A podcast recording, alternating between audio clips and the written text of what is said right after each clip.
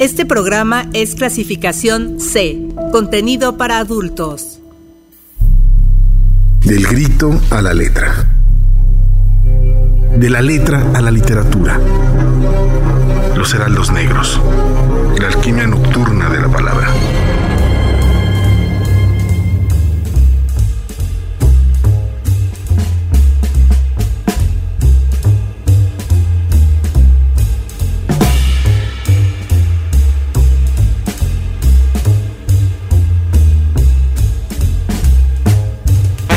Hola a todos, muy buenas noches, bienvenidos a este programa de literatura que es Los Heraldos Negros. Y es tiempo, la noche nos anuncia que se viene la alquimia de la palabra. Soy Arlette Rodríguez Peña, gracias por estar con nosotros. Ya saben que aquí siempre tengo a mis compinches literarios que es Ever Quijano y Alonso Guzmán. Hola, buenas noches, ¿cómo andan? Hola, hola, hola Ever, hola Arlette, ¿cómo están? Pues, chévere, chévere. Consternada, me siento consternada. Que ustedes oh, hoy traemos el intríngulis. Exactamente, porque como bien saben, el jueves pasado por fin se anunció el esperadísimo Nobel de Literatura que se lo dieron a una francesa, Annie Ernaux. Y bueno, justamente el, la emisión de esta noche la vamos a dedicar a ella, pero tenemos mucho que decir o poco que decir, no lo sé. Ahorita iremos viendo a la marcha cómo se da este conversatorio. Pero a primera impresión, y que bueno, ya saben que aquí a uno le gusta ver el mundo arder, pero de una manera personal digo, no me agradó para nada lo que leí de ella. Ay, sí, bueno, pues bienvenidos a todos los que nos están escuchando acá en este en esta alquimia nocturna de la palabra y pues que están también disfrutando de esta sintonía universitaria que van de camino hacia sus casas o que ya fueron por los tacos o que ya están este eh, poniendo a, los chavalos a dormir. No, creo que es todavía muy temprano, ¿no? Sí, sí pero bueno, sí, ay, no, ya, o la ¿no? cena, tal vez. Algunos, la cena, sí, la, cena. la Chocolatito caliente con este frío. Ay, sí, ya, conchita de chocolate. Ya, empieza, no, y además con, con, pues, con la hojaldra correspondiente a esta Ah, época sí. del año, ¿no? Ay, ay, sí. Pero no te pegues, Alonso, no Me te estoy pegues. pegando acá. Recuerden que estamos en el 99.7 de la frecuencia modulada en Uniradio, la estación de la Universidad Autónoma del Estado de México, que se pueden comunicar con nosotros al 72 26 49 72 47 47. Siempre es un gusto escucharnos y pues sí hubo premio Nobel y, y bueno hay hay mucho hay mucha tela de donde cortar, aunque la hagamos este girones. Sí, la verdad es que sí, pero igual, por favor, únanse a la charla, escríbanos si es que ya leyeron a esta escritora francesa, Claro. que nos digan qué les qué, qué- qué les despertó su obra, si les gusta, si no les gusta, tal vez quién querían que ganara el Nobel, ¿quién querían también, que ganara? porque además, por lo menos el programa pasado teníamos algo certero que se cumplió, que era que nuestras propuestas no, No iban a ser dicho y hecho. Sí, sí. Pero vaya que sorprendió esta elección y ya, ya, ya dijimos que ahorita a la marcha vamos a estar conversando acerca de tres textos de ella, pero bueno, no. Dejo unos puntos suspensivos, una reticencia que ahorita igual íbamos a ir llenando poco a poco. Yo regularmente tengo más preguntas siempre que respuestas y ahora tengo muchas más preguntas, tengo el doble. La neta no sé qué onda con la elección de, de- de- de esta autora. Eh, cuando en Francia hay mujeres con una trayectoria y una búsqueda literaria y unos alcances literarios muchos más vastos y complejos, eh, en muchos sentidos, no solo en el, en el comercial, también en el sociológico, en el histórico, en el político. Sí. Y, y bueno, en el mundo, pues evidentemente hay, hay más. No sé, me da miedo que, que, ah, bueno, es un premio, ¿no? Muy popular, creo que es la elección más pop de todos los, los premios. Eh, yo creo que responde más bien a una cuestión de mercado que, que de otra cosa, eso. porque en realidad de literatura, alcances eh, eh, hermosos, estéticos y bellos, eh, cualquiera que de- sea, la neta creo que carece de eso, ¿no? Entonces- hay- Sí, sí, sí. es un es un argumento ahí es polémico porque podríamos pensar en otros autores más populares como Murakami que no tampoco me hubiera gustado absolutamente nada que- Híjole. ¿no? ¿no? Y- o incluso Paul Auster no que también Pues es mucho Paul más popular o no sé Híjole, pero que sí, ti- tiene, sí tiene una búsqueda más compleja, ¿no? De, de- de Auster, sí. narrativo. Ah, O Entonces, bueno, hacemos Auster, sí. hasta Atwood, ¿no? Ah, algo Quizá. también, por ejemplo. Atwood ¿no? sí me parece que se lo merecía sin más o sea muy por encima empecemos vamos ya Sí, vamos. ya Ahorita, sí. ahorita vamos a seguir platicando acerca de pero mientras tanto vamos a ir con música. Como es francesa, tenemos que escuchar algo francés y qué mejor que un dúo llamado Kid Francescoli que pasaron a música electrónica la noción número uno de Eric Satie y lo hicieron fabuloso. Así que vamos a escucharla y ahora regresamos. Ya saben, escríbanos porque vamos a hablar de Annie Ernaux. Por favor,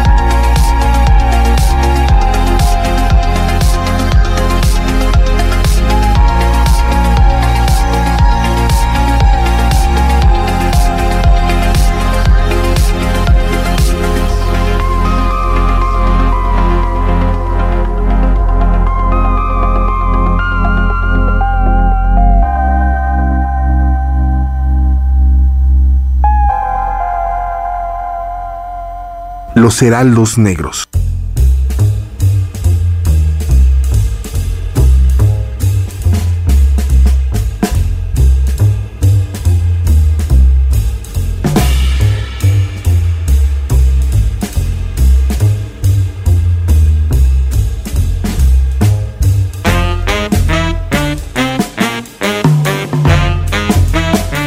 Ahí tuvimos a Kid Francescoli con la noción número uno de Eric Satie, pero ya transformada en un lenguaje totalmente electrónico. Y ahora sí podemos platicar acerca de este asunto que nos está llenando de muchos pensamientos esta noche, que es Annie Ernaux. Hay, un tema ahí, pues bueno, el punto de la conversación del de, hoy en la alquimia nocturna eh, es eh, pues a ver qué sale de este albedo que estamos generando en torno a, la, a, esta autora que ya leímos, que cada quien leyó algún libro, y bueno, yo nada más leí uno, Alonso leyó dos, Arles aventó tres. Hay que decir que, que, su literatura en general es breve, ¿no?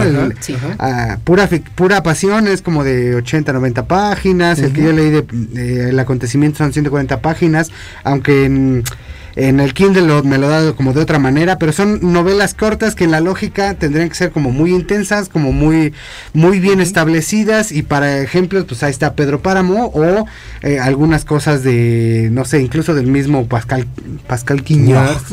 ¿no? O Barico también, ¿no? O Alessandro Barico, por ponerle un ejemplo, ¿no? Que, que a, lo mejor en el barico no es tan sofisticado, pero que están perfectamente bien estructuradas. Y en el caso de Anier, ¿no? Me suena muy particular porque no, no le hallé el gusto, ¿no? Eh, Híjole. Es una autora que habla de autoficción o novela del yo, que es como le llaman, o sea, básicamente fragmentos de su vida convertidos en novela, es decir, basada en su propia memoria, con temáticas eh, femeninas, ¿no? Por ejemplo, tiene una novela sobre la virginidad, la novela del acontecimiento que después se convirtió en película el año pasado, eh, es sobre un aborto, por ahí de, me imagino que los años 60, 70, ¿no? Aunque publicó la novela en el 2000. Y bueno, pues toda esta... Toda, toda la novela, más o menos como la, primera mitad, los primeros, la primera, los primeros 66%, las dos terceras partes, todavía está generando el ambiente, pero a mí no me enganchó. Y en la última parte sí baja uno así como con tantito vértigo, pero creo que no, eh, como que se lee como si fuera una novela de 1960, 1950, ¿no? Ya no el, el, el cambio en la sociedad y el cambio en, en, muchos lugares, a pesar de que en México solo hay pocos estados que aceptan, eh, más bien que tienen despenalizado el aborto, pues se oye, se oye viejito. ¿No? La situación se oye viejita, aunque todo lo que tiene que ver con la violencia obstétrica, la violencia social en torno a las decisiones, en un país que no es prioritariamente católico, pero que sí es judio-cristiano, como lo es Francia, eh, pues suenan ya un poquito pasaditas de modo. O sea, pareciera que estamos, y no quiero sonar así como agresivo, pero pareciera que estamos en provincia en México, ¿no? hoy por hoy, y, pues no, o sea, si están, pensamos en Francia que tiene una larga historia de de debates en torno a los derechos de muchos sentidos, incluyendo el de los migrantes, que es algo de lo que menciona al final. Em, ya no creo que haya envejecido bien, a pesar de que tenga 22 años de publicada, por un lado, y por el otro, me, me llama mucho la atención que Poniatowska decía que esta no era una autora fifi que no era una autora de revistas avaladas, ¿no? De, de la Nouvelle Review francés, por poner un ejemplo, ¿no? Es la mujer eh, número 17 dentro de los 136 eh, premios Nobel que se han dado, o sea que estamos hablando menos del 10%, y es eh, el autor, la escritora o escritor en francés número 16, ¿no? Para un idioma que es el entre el cuarto y el quinto más hablado del mundo, o sea que hay una desproporción en ambos sentidos, tanto para la lengua francesa en cuanto a todos los demás países del mundo, ¿no? Por un lado y por el otro en cuanto a las mujeres. Eh, la novela eh, está eh, desarrollada de manera muy lenta, creo yo, ¿no? a pesar de que es corta. Y en la parte final, cuando ella ya está siendo juzgada porque tuvo que hacer, porque le sucedió el, este aborto no espontáneo en su casa y hay, hay una escena pues sí bastante tremenda, ¿no? Este, que creo que sí es así puede pues de pronto ser em, estremecedora. ¿La del aborto? La del aborto, ajá, aunque, en México pues sabemos que hay un montón de escenas mucho más violentas. Y mucho más comunes, ¿no? Entonces ahí es donde, donde siento que pareciera que está desfasada la academia y que sigue viviendo la academia por avalar, digamos, con el mayor galardón temas que parecieran elementales o que hicieran, parecieran simples, o a lo mejor yo me estoy viendo muy de avanzada y la sociedad allá afuera en realidad todavía está pues mucho más atrás de lo que yo creo que pareciera que está o al menos así se manifiesta en las en las eh, en las marchas quizá pues no no trae como esa dosis de intensidad, esa crítica social, ese ejercicio verbal, histriónico, de ritmo, de construcción de personajes que pues se le encuentra a cualquier otro autor de, de, los premios Nobel, ¿no? Eh, pienso por ejemplo en la de 2009 Herta Müller era una cosa impresionante no no solo por la por esto que, que, acabo de mencionar sino también por por la conversión de su origen natal rumano alemán al francés ¿no? Y bueno, algunos otros como Moyan o, el mismo Vargas Llosa que tenía unas grandes novelas, ¿no? Claro. Entonces sí me quedó a deber, la verdad es que si, si, si es por un tema de, de cumplir cuotas de género, creo que, es preocupante. eso podría ser eh, un tema, ¿no? Creo que hay escritoras mucho mucho mejores en lengua francesa y en otras lenguas, ¿no? Sí, sí. Y ahí está Anne Carson, Joyce Carol Oates, este eh, Alene Xiu, eh, o Xiu, como se pronuncia, este, Margaret Atwood, ¿no? O hay con esa terna ya, Hay opciones, pues. Sí, sí, sí, Incluso Nelly de Piñón en portugués. Uh, claro, ¿no? claro, pero, pero bueno, eh, a lo mejor es mi punto de vista, ¿no? Y, y es que a lo mejor pienso que también eh, la narrativa eh, está como muy dentro de esta flema o de esta tranquilidad que tienen los países de, de Europa sobre todo los países como pues nórdicos, alemanes, ¿no? Los franceses son un poquito más intensos, ¿no? A diferencia de la, de la velocidad que sí tiene la literatura eh, latinoamericana, acá me, me, quedó a deber, ¿no? Creo que, ¿sabes? Ahorita que, que, estás diciendo todo esto, Ever, me pongo a pensar que, bueno, para se supone o lo que dice la crítica y lo que mucha gente está diciendo actualmente, o la, la charla actual que es esta Annie, dicen, bueno, es que la, el gran logro de su literatura es por un lado abarcar sí lo autobiográfico, pero también la cuestión sociológica, ¿no? Y que en el caso, por ejemplo, de aquí del acontecimiento tendría que ser, sí hablar de su experiencia como mujer, en los 60 que se practica un aborto de manera clandestina y al mismo tiempo pues exhibir no todas las cuestiones em, institucionales e incluso las humillaciones que sufre por parte de las sí la violencia obstétrica exactamente no, La, poca salubridad que hay y pues toda la, condición terriblemente austera se nota que están desde el privilegio no o sea si, la temática es esa, o sea, cualquier narración latinoamericana, africana, es que justo, no sé si también, ojo, porque no es lo mismo leerla desde nuestra frontera, que es México, donde estamos acostumbrados a una violencia tremenda, donde la literatura, vamos, o sea, hemos hablado de varios autores, incluso contemporáneos, cómo lo están haciendo, el nivel de transgresión del lenguaje que están manejando, las imágenes que forma su,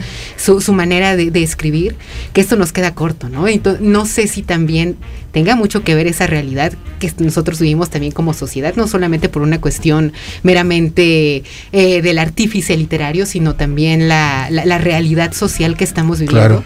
Que eso igual me parece que puede eh, influir en la manera en la que nosotros leemos y más digo, si pensamos en Francia, que como dice Ever, estamos leyendo a una autora que independientemente de, de digamos, las raíces que ella tiene. Yo leí una novela que más adelante platicaremos de ella, donde empieza a hablar acerca de su infancia. Que sí, ¿no? Sí, sí es hija de, de personas de la clase obrera, pero que incluso dentro de, de, su autobiografía te menciona que eran en realidad privilegiados, porque tenían dinero, porque le pagaron a la hija una escuela privada, y creo que desde esa perspectiva, pues sí es un poquito, eh, eh, cuesta trabajo, ¿no? Poder empatizar de alguna manera, no digo con el dolor de, de, ser mujer o algo así, por supuesto que no, no me refiero a eso, sino más bien entender cómo este dolor y esta realidad porque decimos aquí la pasamos peor, ¿no? Sí, no, es que sí se les nota los blanquitos. Es importante porque ella misma, ella misma eh, toma como el leitmotiv como eje de su obra precisamente este, esta, esta posición social, eh, como eh, ella dice que cuando leyó este libro de de, la herencia, la heritage de, de Bourdieu, le cambió precisamente toda la manera de verse a sí misma. Entonces yo creo que por ahí va la lectura de, esta narradora. Es un conflicto constante sobre ella y, sus, y su malestar en el hábitus o en, la clase que le tocó, que le tocó vivir y representar. Y lo ha llevado retratando. Él dice, ella dice que no son novelas, que en la primera novela, que la única novela que ha escrito ha sido la primera, y que después, en los años 70, ¿no? Y que después ya empezó a, hacer ese tipo de registro biográfico. Entonces, yo quiero también, quise también entrarle desde ahí desde el ejercicio narrativo, desde la propuesta eh, estética que maneja, desde el diario, desde la memoria. Y, y bueno, tampoco la hay muchas Tampoco le hallé muchas virtudes narrativas. En algún momento pensé que era la traducción, quizá también en algún momento leerla en francés tenga, tenga cierta musicalidad mm. quirúrgica, como le han dicho, porque en español no se logra ese, ritmo al, al, principio. Pero hay una diferencia, digamos que en esa cuestión quirúrgica, casi este muy, muy específica, en el caso de, de otra premio Nobel como lo fue eh, Alice Munro, ahí sí se nota, ¿no? Bueno, a lo mejor porque la traducción es del inglés, a lo mejor es más sencillo, o no sé, es más común. Es más común, claro, ¿no? Pero, pero ahí sí hay cosas que uno puede eh, visualizar o vislumbrar de lo que no se está narrando y que sí genera una tensión emocional en sus cuentos, claro. Eh, particularmente en sus cuentos, no he leído la novela, a diferencia de, de ¿no? Y, justo en el sentido que tiene que ver con esto de, mm, pues de que salgan desde sus privilegios, hay otra premio Nobel que leí hace un buen rato que se llama Nadine Gordimer, ¿no? Eh, es la segunda premio Nobel de Sudáfrica, pero también es blanquita, y si bien su novela con la que tiene más impulso era una novela pro, eh, bueno, más bien anti-apartheid, eh, no dejan de ser ni sus personajes ni sus cuestiones, pues una visión desde colonizada, colonizada, y que volvemos con el premio inicial del Nobel, ¿no? Es como igual a quien se lo dieron el año pasado, que es también africano, pero que ya lleva muchísimos años viviendo en Inglaterra, ¿no? Ya también esa, e, e, esa visión realmente tan objetiva de, su tierra natal, pues igual ya está muy distorsionada. Claro, y, pero también que, preguntemos como, como lectores, también íbamos con, tenemos cierto, ciertas búsquedas personales que creo que al parecer a ninguno de los tres nos, nos convenció. Y ahí me convenció un poco más cuando vi que Virginia Spent eh, dijo que era que ella seguía mucho a, nuestra, nuestra narradora. Mm. A mí Virginia Spent se me hace aún más aguerrida, con un compromiso político feminista mucho más brutal. Sí, claro y realmente que rompe paradigmas y para generación, ¿no? Eh, sí, bueno, está la, novela que se llama, en la traducción en la novela le pusieron Fóllame, pero la película se llama Violame, ¿no? Y la otra es la, la teoría de King Kong. Las que con son, son, una cachetada en, en las partes íntimas, son, masculinas. publicaciones de 2010 para acá, ¿no? 2010 para acá. Y dice ella después que sigue mucho ella, que quizá me quiero, ver que, quiero creer que quizá ese es el sentido del fragmento, ¿no? Y creo que en eso se, incluye en la, gran narrativa contemporánea que empieza a ser fragmentaria, ¿no? Ya no empieza a ser el tremendo novelón, el tremendo constructo gigantesco y ya son pequeños brotes. Pero aún así, aún así, le falta, ¿no? Aún así le falta. Si, comparamos esta, por ejemplo, con, con Butes, ¿no? De Pascal Quignard, francés también. hay una diferencia. Hay una autora francesa de origen eh, como vietnamita, una cosa así que se llama Mailis de Kerangal que tiene una novela que se llama Reparar a los Muertos, que es como la, más, más, o menos la historia de 21 gramos, ¿no? Donde alguien, eh, bueno, hay un choque, un fallecimiento, alguien tiene que donar un órgano para que sobreviva otra persona y empieza ahí el, hilo emocional de, los de todas Y es una cosa impresionante y es chiquita, ¿no? Y también es fragmentaria, también se hizo novela, eh, película de ella, pero acá como que no sé. También hay que ver las nuevas narradoras, bueno, las nuevas que nacieron 50, 70, 60, gringas, ¿no?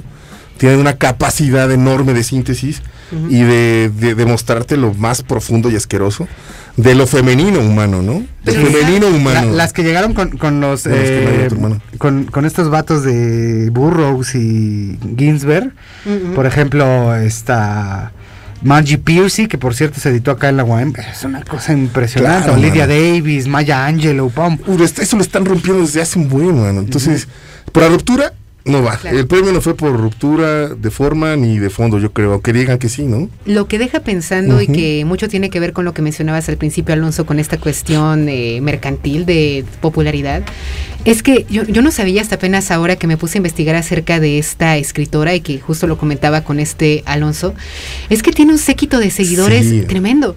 Chicas sobre todo de 20 años a más o menos 30, 40 que, que rinden un culto muy grande a esta a Esther no y que están diciendo justamente que para ellas es leerla es como leerse a ellas, ¿no? Como ver esa experiencia reflejada en la literatura. Que eso también me llama la atención y que eso, no sé, tal vez podría ser un motivo por los cuales está siendo tan destacada, ¿no? Esta capacidad que tiene de poder conectarse con estas nuevas generaciones, hablando de alguien que empezó a publicar en los setentas. Que eso quizá es algo que puede ser un poquito menos común, ¿no? Porque uno, uno se pondría a pensar que, bueno, estarían más arraigadas a literatura contemporánea, ¿no? Literatura de sus tiempos de personas que son más o menos, que por lo menos crecieron en un contexto y tienen un, no sé, llamemos de una ideología muchísimo más afín porque pues son mujeres de que, están viviendo en los tiempos que ellas, ¿no? Pero hablamos de alguien que, que pues pertenece a una generación exactamente muy alejada. Que ahí está en esa simplicidad, ¿no? El, gran gusto, aunque pues se pierde la traducción. Yo creo que sí va por ahí porque es, es, bastante accesible, ¿no? A diferencia de, de Ann Carson, por ejemplo, ¿no? Ann Carson tienes que tener cierto bagaje anterior para entrarle a su obra y llevártela tranqui.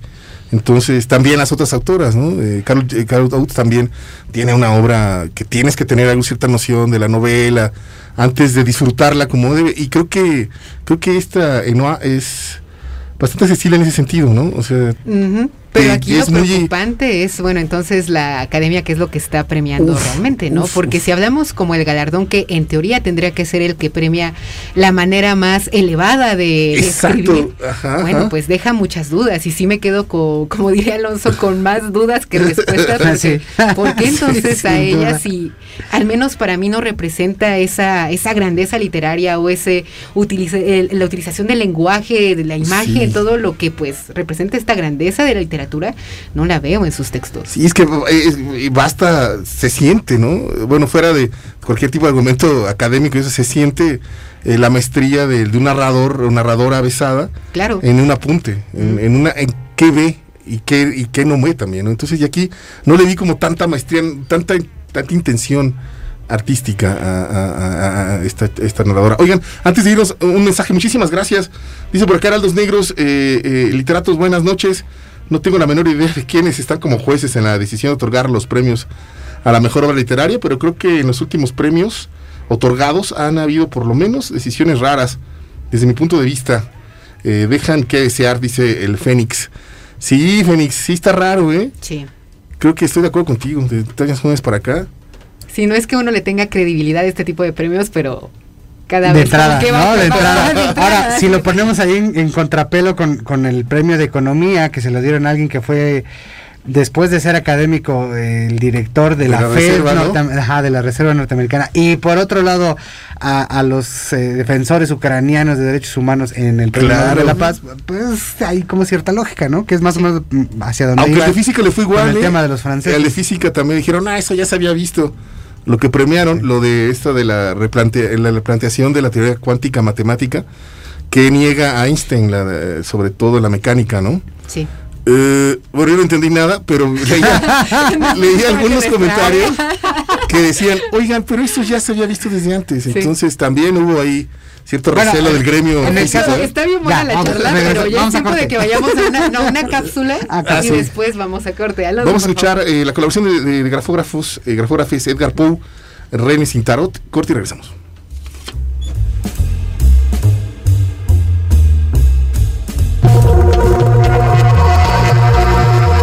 Voces de grafógrafes.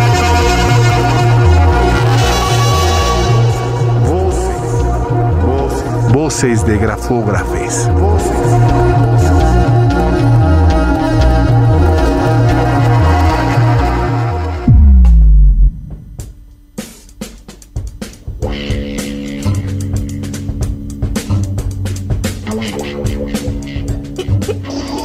Rehenes sin tarot.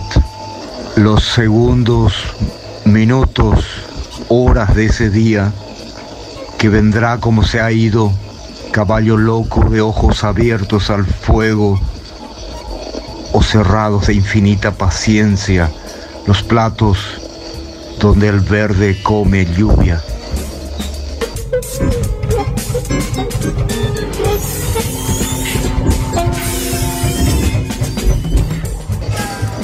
He de arrojarme de moneda, desnudo, manoseado, aunque brillante like smile de orcas. Quizá, quizá es la inminencia de la sangre en flor,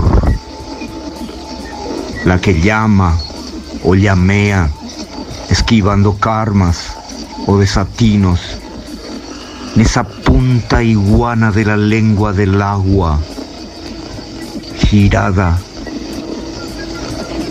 remolina, intacta por invisible, despierta por lejana. Decir, decir, tu voz que me alcanza.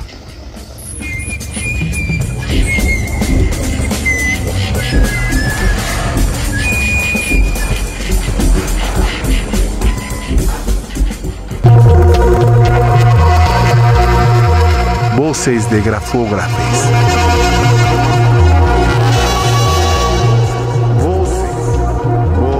Voces de grafógrafes.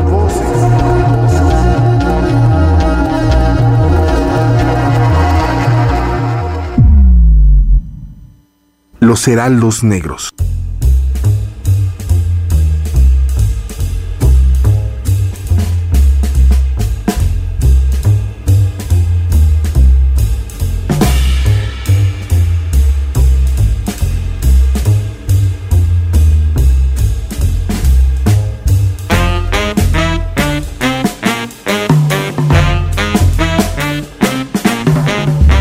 Estamos de regreso aquí en el 99.7 de FM, eso lo será Los Negros. Muchísimas gracias por estar con nosotros en este programa nocturno de literatura. Estamos hablando de la nueva premio Nobel y por ahí nos encantaría saber su opinión, si ya le acabaron el diente. No queremos desanimarlos a que no la lean, al contrario, léanla y, y, cotorreamos. Claro. Va. Hay, aquí hay un mensaje, no nos dice quién. Dice, buenas noches, Heraldos. ¿Cuál será el libro menos malo de Aniag, no? No la he leído, cada año leo al menos un libro del ganador del Nobel, pero ya me están desanimando. Pues yo te hago la contrapropuesta. Del, en el podcast de la semana pasada hablamos de otros autores que sí recomendamos con todo el fervor del mundo. Eh, ¿Qué tal que le haces una catafixia? Claro, o, no sé, también por, por, cultura general, ¿no? Leer algo del premio Nobel. que, bueno, no, no la tenemos el día de hoy. Han dicho que Los años es su mejor texto, que es el mejor logrado en esta cuestión de ejercer un tipo de memoria colectiva, con aparte la cuestión autobiográfica y la sociológica.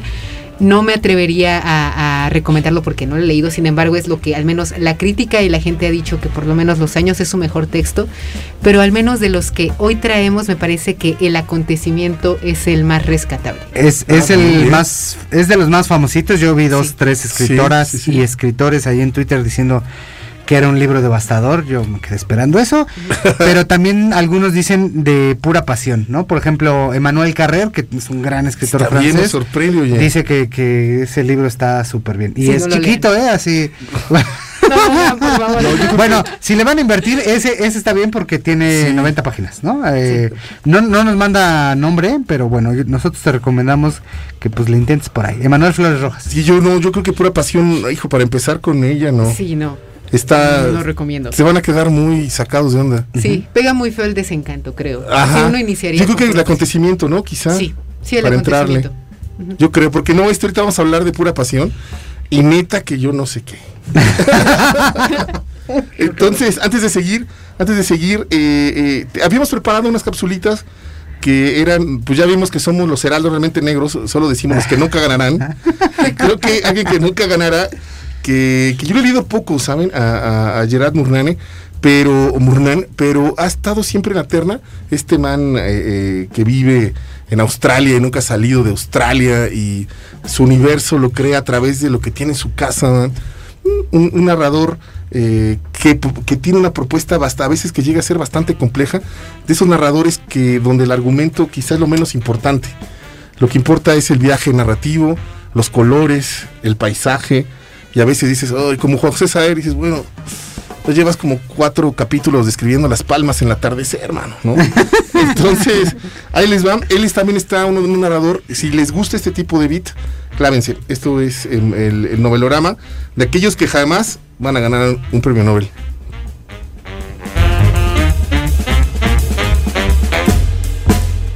Novelorama.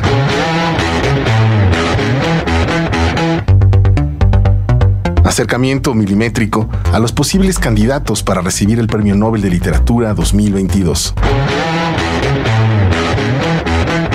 Gerard Murnau. I dreamed one night about coloured glass, and I, I took to thinking of the meaning that coloured glass had for me uh, at different times of my life. Gerard Murnau nació el 25 de febrero de 1939 en Coburg, Victoria, un suburbio de Melbourne, y casi nunca ha salido del estado de Victoria. El New York Times lo llamó el mejor escritor vivo en inglés del que la mayoría de la gente nunca ha oído hablar. El rango de escritura de Murnón es bastante amplio, desde las muchachas inventadas o reales hasta los puras sangre soñados, pasando por la religión de las llanuras, el idioma húngaro y la ética de las carreras. Su escritura es precisa, elíptica, requiere cierto esfuerzo para el lector. Sus narradores miran con el rabillo del ojo, imaginan más que recuerdan, sueñan más que viven y actúan. Hay poca trama en sus libros, pero el lector que entra en ellos queda enredado en un sutil juego de imágenes y obsesiones. Su obra es una reflexión sobre la memoria, la imagen, el paisaje y con frecuencia la relación entre la ficción y la no ficción.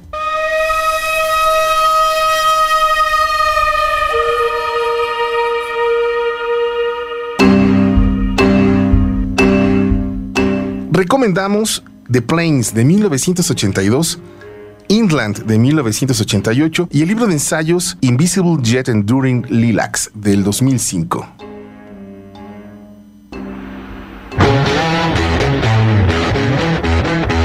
Los Heraldos Negros. Novelorama.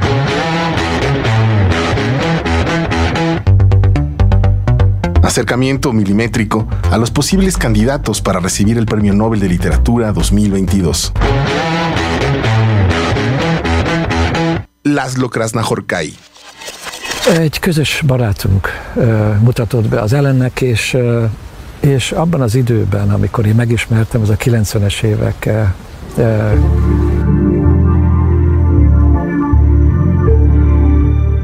Susan Sontag y Sebald ya aclamaron a Laszlo Krasahorkai, que nació en Hungría en 1954, señalando el ascendiente de Gogol en su obra. Comparte con Dino Bussati la creación de espacios físicos remotos y malsanos. En sus obras se advierten trazas de humor kafkiano y el ambiente enrarecido y absurdo. Krasnahorkai ha escrito un contubernio burlesco a la vez que un ejercicio de metafísica de taberna y de lóbrega distropía. En Satantango, su primera novela y quizá la más celebrada, encontramos un texto presivo, dialógico y teatral en su composición, capaz de enunciar constantemente acontecimientos que jamás llegan y no obstante, lejos de frustrar al lector, lo cautivan con esa prosa milimétrica diseñada en fantástica paradoja para no concretar nada.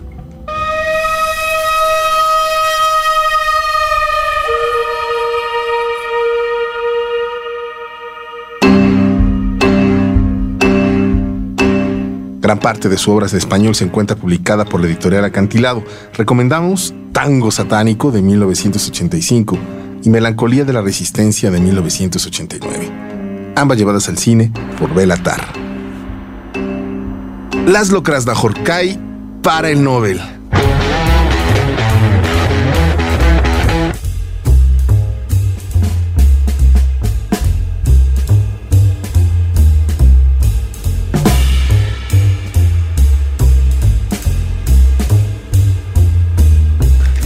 Híjole, estos dos lados, Laszlo Krasnahorkai. Qué chulado de, de, narradores, enfermo, psicótico, logra ambientes turbulentos, sin ser, sin, sin, tener al menos manifiesto eh, por, eh, por la sociología, creo que, creo que, escarba más en las relaciones humanas que lo que hace eh, Ani eh, la neta, perdónenme. Yo, le leí un libro chiquitito en, eh, acantilado y está en modo zen, ¿eh? Con unas frases larguísimas, pero, pero está en modo zen, no está tan violento. Lo, que sí me queda claro es que esos libros son caros. Ajá. bueno, acantilado, ahí mira, piensa acantilado y ya. Se, ya se me, acabó, llora, mi, llora mi cartera, llora mi cartera, hermano. Sí, pero ok, prosigamos con los textos que tenemos el día de hoy. Creo que, bueno, del que voy a platicar a continuación de una manera muy breve, que es Los Armarios Vacíos, publicado en el 74, su primer libro, que han dicho que es el único o, el que podría considerarse una novela donde todavía se oculta detrás de la ficción, porque ah, ella no se presenta como como la protagonista de esta historia, sino le da el protagonismo a una chica que se llama Denise Lesur. Sin embargo, Lo que sí se ha dicho es que tiene mucho autobiográfico. De hecho, incluso podría decir que es una antesala a un texto que se iba a publicar muchísimo después del que ya platicamos, que es El acontecimiento, porque justo Los armarios vacíos se trata de cuando esta chica Denise se acaba de practicar un aborto clandestino. Que es un tema recurrente de toda su obra. Exactamente. Y justo cuando está pasando por este trayecto horrible donde está esperando a ver cuándo empieza a hacer efecto la sonda que le acaban de meter para poder desechar el feto, empieza a reflexionar acerca de su infancia, de sus padres, y aquí es donde entra yo creo que uno de los textos donde más le queda bien a Bourdieu, y justo lo que hace rato mencionaba Alonso, que es la famosísima teoría del hábitus. Para quien no esté familiarizada con esta teoría, rápidamente, de una manera muy breve, ¿qué es lo que dice Bourdieu? Que el contexto, la educación que recibimos, donde crecemos, es lo que determina en qué, eh, digamos, sectores sociales podemos encajar y en los cuales nunca vamos a poder entrar de, de acuerdo a estas limitaciones que nos pueden dar nuestros padres, las cosas con las que crecemos, los lugares donde crecemos. Y justo de esto va la novela, porque de qué trata? De cómo Denise empieza a contar de una especie de odio, desprecio que empieza a desarrollar por sus padres, porque conocemos que son de, una, de la clase obrera, de un pequeño pueblo en Normandía, que donde tienen una tienda, podríamos considerarla lo que nosotros conocemos como tienda de abarrotes y un bar. Que es, real, ¿no? Exactamente, que es algo real. Y esta Denise nos empieza a contar cómo de niña ella pues empieza a crecer en ese contexto donde que puede ser catalogado como vulgar, con poca educación, con nada de refinamiento y eventualmente como sus padres no tienen la oportunidad de educarse o de ir a la escuela, la mandan y pues ponen todo de su parte para enviarla a una, una escuela privada. El detalle es que qué es lo que sucede cuando llega a esta escuela privada, su hábitus le impide poder mezclarse con, las chicas que, tiene, que están en la escuela privada, ¿no? Te parece como que sí les falta barrio a los franceses. Ese es un drama. Sí, vemos cómo se enfrenta a cuestiones de... Cirilo con... Sí, pensamiento religioso, por ahí también cosas tan sencillas como que ella no puede contar sus anécdotas porque la mayoría de sus compañeras están pensando que son de mal gusto. Y de esto gira, ¿no? Básicamente, de cómo es que empieza a tener una relación odio con su educación.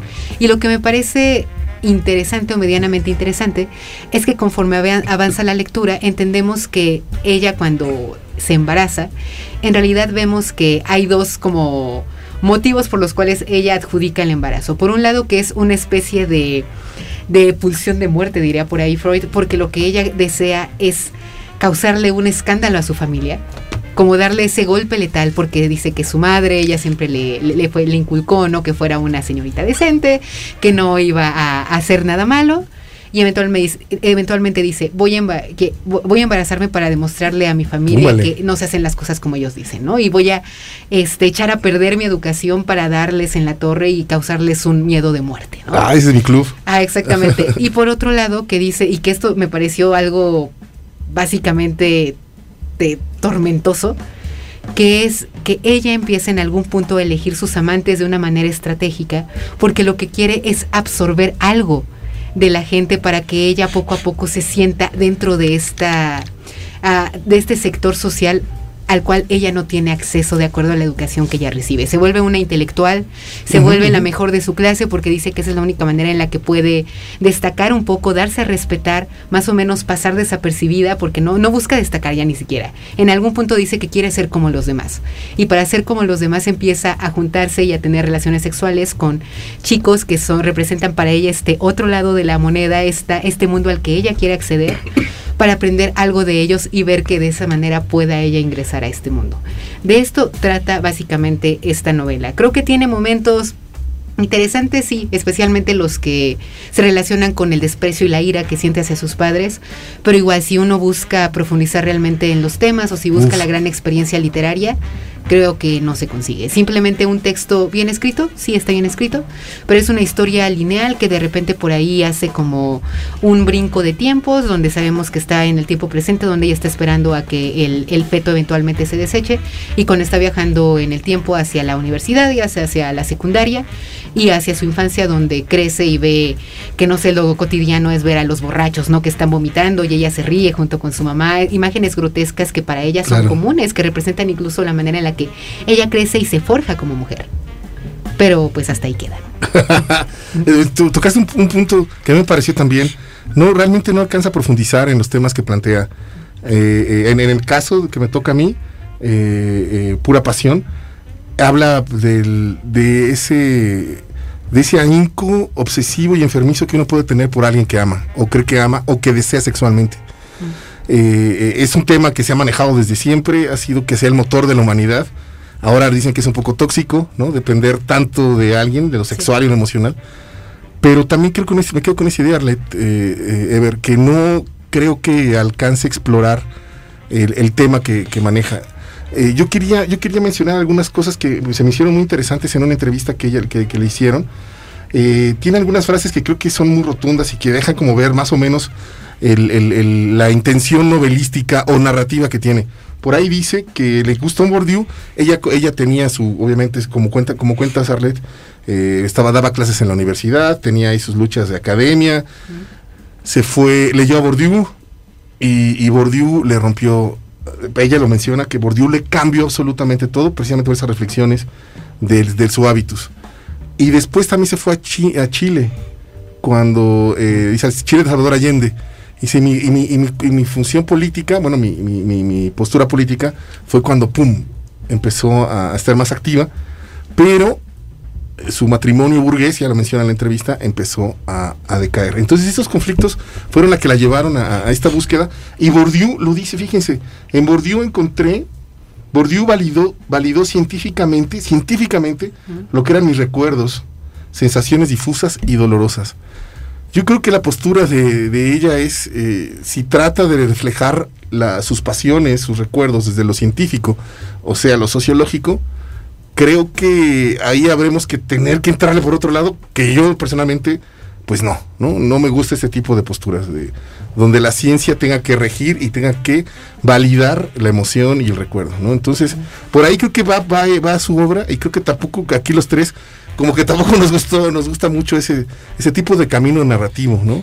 Yo creo que supedita el arte, la novela, la intensidad que debe tener la novela a una tesis. Exactamente. Exactamente. Que, no deja de ser la misma mm, contradicción de la poesía militante, ¿no? La, de la poesía de protesta. Exacto aunque porque luego ya lo vemos, ¿no? Y de pronto, ah, sí, Neruda que amaba, ¿qué crees? Pues que le hizo una oda a Stalin. sí, nada más. ya cambió el mundo que y ya se destapó lo que hacía y pum, vale. Pum, vale. Exactamente, yo creo que ahí eh, ahí pierde ahí pierde algo, quizá gana otras cosas que yo no alcanzo a ver.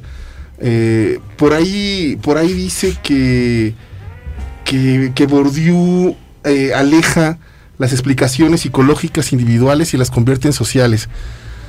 También se me hace un rasgo interesante para, abordar su obra. No parte desde lo psicológico, de la interpretación freudiana y toda la escuela de, este, del psicoanálisis, ni de ninguna otra escuela más que su repercusión en el mundo, pero también veo que su repercusión en el mundo de sus personajes es mínima. O sea, el yo es el, la, donde brota, pero también el yo es el receptor. Entonces, este monólogo constante de capítulos fragmentarios, pues se convierte en agua que se estanca para mí, ¿no?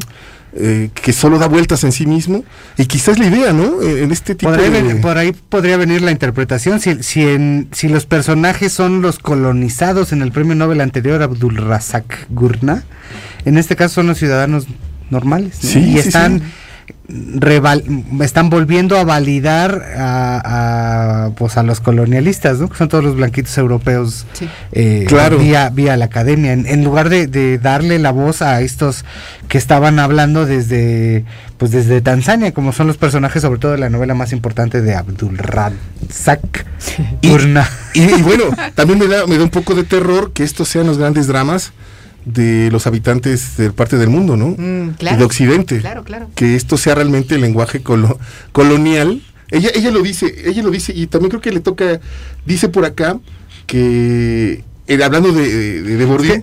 suena como que, ay, es que mi tragedia es que no encontré a Rachera en el Exacto. Ah, Dios le da sus batallas a los mejores guerreros.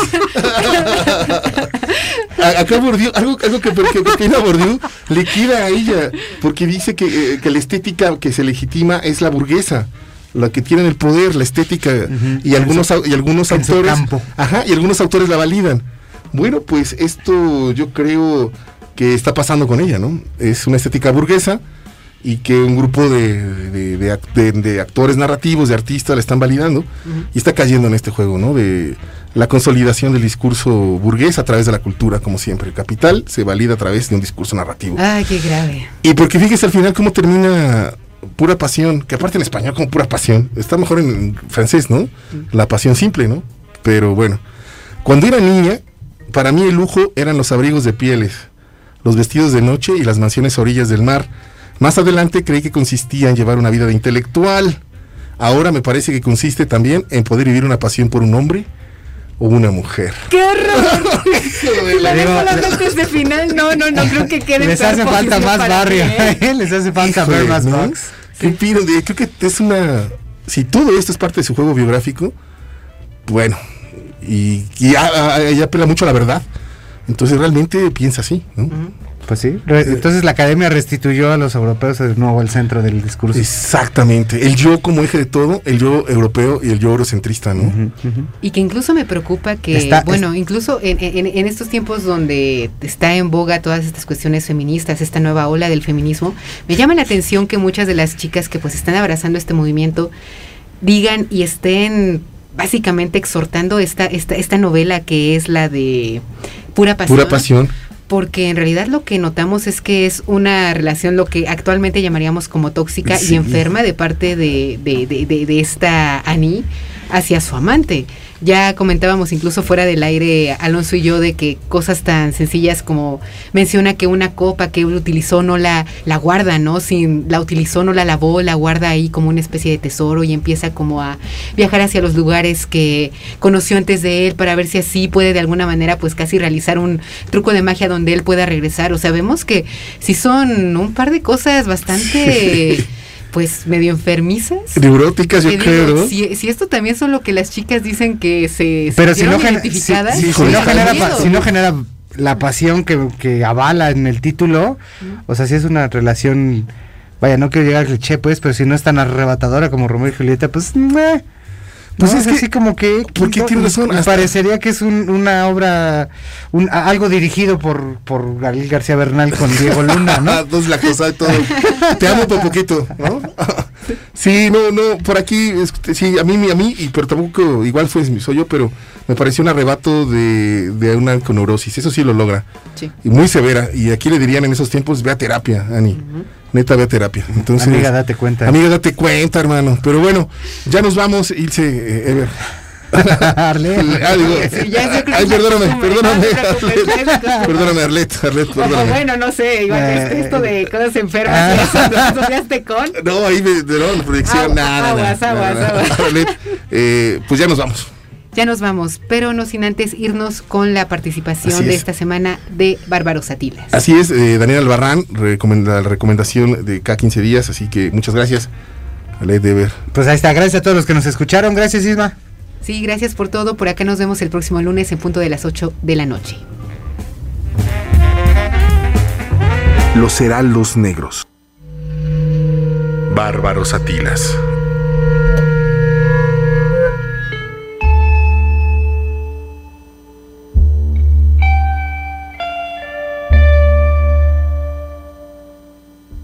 Cuando comencé a leer El verano de la serpiente de la escritora mexicana Cecilia Eudave, me sorprendió la capacidad que tiene desde el primer cuento para prensar a su lector, como la víbora que nos presenta al inicio. Desde las primeras líneas quedé atrapada en un escamoso cuerpo y tuve la sensación de querer leer más y más de Mari Carmen y de la mujer serpiente. A través de narradoras, curiosamente niñas, va reconstruyendo el verano de 1977, un verano caluroso, extraño. Las voces que se yuxtaponen para contar una o las muchas historias que se centran en la mujer fantasma y la mujer serpiente sorprenden porque pueden ser leídas como cuentos por sí solos o como un conjunto que construye una novela contada desde diferentes perspectivas. No es casual que las narradoras sean particularmente niñas.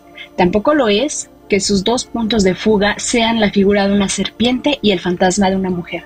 Todos los personajes que habitan este libro tienen algo en común, la infancia, que termina de la misma manera en que lo hace un verano, rápido y con la sensación de que no concluye jamás. Las narradoras nos muestran que son niñas, que han perdido la inocencia en un mundo en el que predomina el adultocentrismo, en el que tampoco cabe la inocencia ni el juego, ni mucho menos los cuidados que se le tendrían que dar a las infancias. La tragedia de una pobre chica que fue transformada en culebra por desobedecer a sus padres, por no escuchar consejos ni estudiar, por huir de casa y desear. Los dos elementos, el fantasma y la víbora, son el símbolo de aquello que se ha perdido en la infancia, la inocencia, pero también aquellos fantasmas que corroen la cotidianidad de las familias que fingen solo por aparentar. El morbo que da lo familiar se convierte en ese fantasma que va serpenteando en todas las historias. No sé qué hicimos para merecernos un fantasma. Cada uno de nosotros ha reflexionado, no pocas veces, cómo la adquirimos. ¿Por qué se pegó a esta familia y nos siguió a todas partes? Fue agotador. Al principio no entendíamos muy bien su naturaleza, porque no siempre estuvo con nosotros y porque no somos expertos en fantasmas.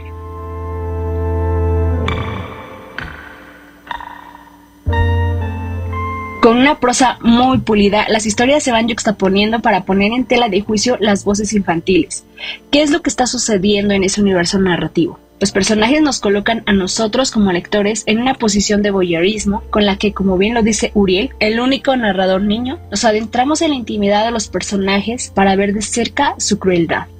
Ese mismo día decidí que mi proyecto se enfocaría en dónde, cómo, cuándo y por qué la gente les pega a los niños. Descubrí que no me motivaba el morbo, sino una cuestión de carencia. A mí jamás me reprendieron con alguna agresión física.